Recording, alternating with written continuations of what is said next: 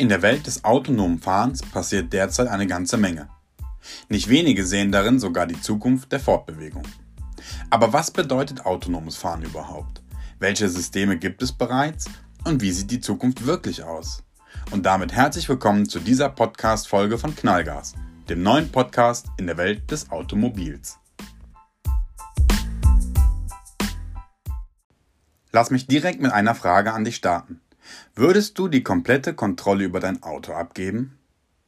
Ich kann dich beruhigen, denn wenn du diese Frage mit Nein beantwortest, bist du bei weitem nicht allein. Laut Umfragen glauben 45 Prozent der deutschen Autofahrer nicht an die Verlässlichkeit der Fahrzeugtechnologie oder haben sogar Angst vor Hackern. Aber fangen wir ganz vorne an. Bevor wir einen Blick auf die Vorteile von autonomem Fahren werfen und uns den aktuellen Stand der Technologie ansehen, beginnen wir erst ganz allgemein mit den fünf Leveln des autonomen Fahrens und klären, in welchem Umfang Assistenzsysteme den Fahrer unterstützen und zu welchem Zeitpunkt man überhaupt von autonomen Fahren sprechen kann. Level 1 Assistiertes Fahren. Auf diesem Level behält der Fahrer die vollumfängliche Kontrolle und Steuerung über das Fahrzeug. Fahrassistenzsysteme wie zum Beispiel der Spurhalteassistent oder der Geschwindigkeitsregelassistent unterstützen den Fahrer, welcher die Bedienung und Kontrolle über diese Systeme jedoch behält. Level 2 Teilautomatisiertes Fahren Hier sind Assistenzsysteme in der Lage, bestimmte Tätigkeiten ohne den Fahrer auszuführen, sodass dieser für kurze Momente die Hände vom Lenkrad nehmen kann. Auf diesem Level hat der Fahrer weiterhin sein Fahrzeug zu beherrschen, die Funktionalität der Systeme zu prüfen, Fehlfunktionen zu korrigieren und notfalls selbst einzugreifen. Als Beispiele sind Assistenzsysteme zum automatischen Einparken oder Notfallbremssysteme zu nennen. Level 3 Hochautomatisiertes Fahren. Ab diesem Level sind Assistenzsysteme in der Lage, das Fahrzeug weitestgehend selbstständig zu führen sodass der Fahrer sich auch für längere Zeiträume von der Fahrzeugführung abwenden kann. Die Assistenzsysteme können den Fahrer jedoch noch dazu auffordern, die Führung des Fahrzeuges wieder zu übernehmen. Level 4 Vollautomatisiertes Fahren. Das Fahrzeug kann ohne Eingreifen des Fahrers vollautomatisiert fahren. Auch hochkomplexe Verkehrssituationen können erkannt und bewältigt werden. Der Fahrer muss jedoch fahrtüchtig sein und im Bedarfsfall eingreifen können. Auch bei ausbleibender Reaktion oder Übernahme des Fahrers ist das Fahrzeug in der Lage, komplett autonom das Fahrziel zu erreichen oder in Notfallsituationen das Fahrzeug sicher abzubremsen und zum Stillstand zu bringen. Level 5 Autonomes Fahren. Ab diesem Level ist das Fahrzeug in der Lage, jegliche Verkehrssituationen und alle äußeren Einflüsse, also Wetter, Fahrbahn, Routenbeschaffenheiten zu erkennen und entsprechend zu bewältigen ohne dass menschliches Eingreifen vonnöten wäre. Auch Fahrten ohne Insassen sind möglich. Der Fahrer und alle weiteren Insassen werden somit zu Passagieren. Lass uns nun die Vorteile des autonomen Fahrens beleuchten. Gerne möchte ich mich bei den Vorteilen des autonomen Fahrens auf zwei Punkte beschränken. Mensch und Sicherheit. Für den Menschen liegt die Chance darin, die Mobilität auch leistungseingeschränkter Menschen besser mit einbinden zu können. Taxen oder Busse fahren vielleicht so günstig, dass sich auch der ländliche Raum besser erschließen lässt. Grundsätzlich läuft der Verkehr flüssiger und auch der Transport von Gütern kann rationalisierter und umweltschonender abgewickelt werden. In puncto Sicherheit liegen die Vorteile auf der Hand. Denn für immerhin 90 Prozent aller Crashs ist menschliches Versagen die Ursache. Die Entwicklung fehlerloser Technologien fürs autonome Fahren hat daher eine immens große Bedeutung. Was glaubst du, wie schnell werden sich autonome Autos durchsetzen? Eine vom ADAC in Auftrag gegebene Studie zum autonomen Fahren zeigt, dass automatisiertes Fahren trotz schon sehr weit entwickelter Fahrzeuge sich nur langsam durchsetzen wird. Das liegt vor allem daran, dass Autos durchschnittlich bis zu 20 Jahre im Einsatz sind und sich neue Technologien deshalb nur ganz allmählich im Gesamtbestand bemerkbar machen. Laut dieser Studie werden ab 2030 Pkw mit Citypilot, also der Fähigkeit, sowohl auf der Autobahn als auch in der Stadt allein zu fahren, allmählich auf den Straßen auftauchen. Erst ab 2040 werden in größerer Zahl Autos angeboten, die völlig autonom von Tür zu Tür kommen, also auch auf Landstraßen keinen Fahrer mehr benötigen. Das bedeutet, noch bis weit ins 21. Jahrhundert hinein werden den Forschern zufolge ganz normale Fahrzeuge neben vollautomatisierten unterwegs sein.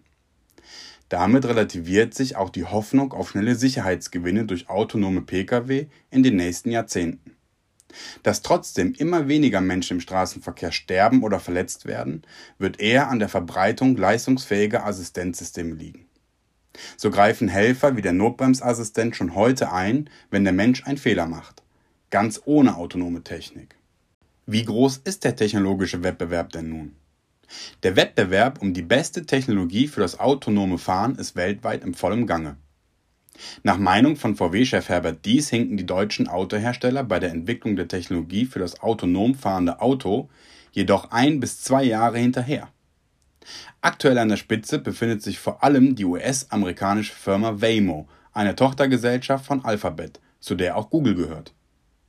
Im US-amerikanischen Phoenix lässt Waymo schon eine Weile Roboterautos als Taxen fahren. Zurzeit noch mit einem Sicherheitsfahrer hinter dem Lenkrad.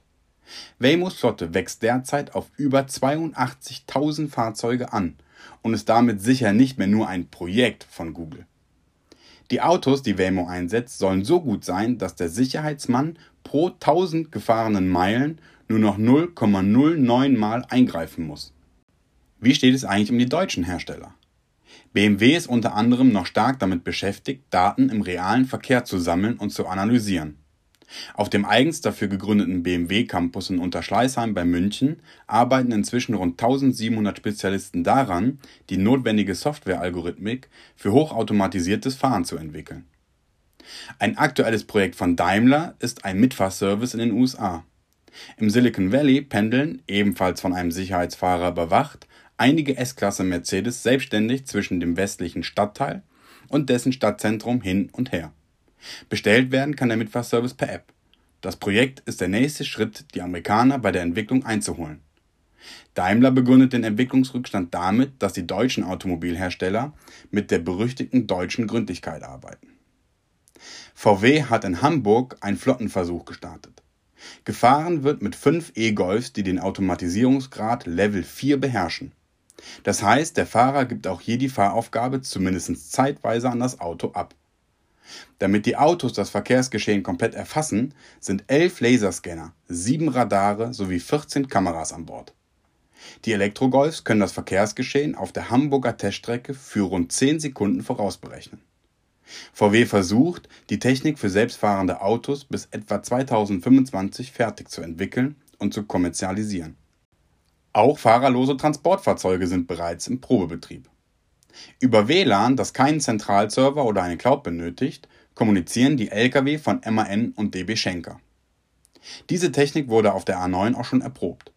Die Idee dahinter, mehrere Lkw, die auf der gleichen Strecke unterwegs sind, zu einer Einheit zu verbinden. Der Fahrer des ersten Lkw gibt Tempo und Richtung vor. Alle anderen Lastwagen folgen ihm im Windschatten im Abstand von jeweils 15 Meter automatisiert. Lenken und bremsen selbsttätig im Takt des Führungsfahrzeuges.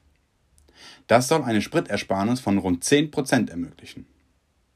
In Europa schon ganz ohne Fahrer unterwegs sind aktuell einige öffentliche Nahverkehrsbusse, zum Beispiel in Berlin oder im niederbayerischen Bad Birnbach. Noch können die Roboterbusse mit höchstens 15 km/h lediglich wie auf Schienen eine programmierte Strecke abfahren, halten aber dank vieler Sensoren zuverlässig vor jedem Hindernis. Vernetzte Pkw, automatisierte Lkw und fahrerlose Busse. Die Automatisierung auf unseren Straßen hat längst begonnen. Jetzt müssen wir Menschen noch lernen, den Maschinen zu vertrauen. Aber wer haftet in Zukunft bei einem Unfall eigentlich? Lass uns einen Blick auf die Rechtslage werfen. Aktuell ist alles ganz klar geregelt. Wer als Autofahrer einen Fehler macht und einen Unfall verursacht, trägt die volle Verantwortung. Die eigene Kfz-Versicherung kommt für den Schaden des Unfallgegners auf. Die Versicherung zahlt auch in Zukunft, wenn nicht mehr der Mensch, sondern die Maschine steuert. Beim automatisierten Fahren bleibst du als Fahrer in der Verantwortung. Wenn du nicht reagierst, obwohl das System dich kurzfristig zum Eingreifen auffordert und es passiert ein Unfall, bleibst du auch weiterhin der Verursacher.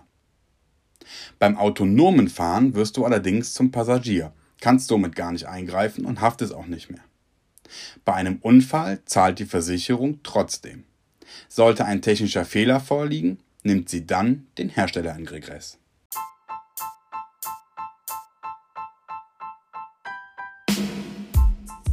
Wenn dir dieser Podcast gefällt, dann zögere nicht in deinem Umfeld bei deinen Freunden und Bekannten von diesem Podcast zu sprechen. Denn das hilft mir, noch mehr Menschen für diese Themen zu begeistern. Alle wichtigen Infos zu diesem Podcast findest du natürlich auch unten in den Show Notes. Vielen Dank fürs Zuhören und hoffentlich bis zum nächsten Mal.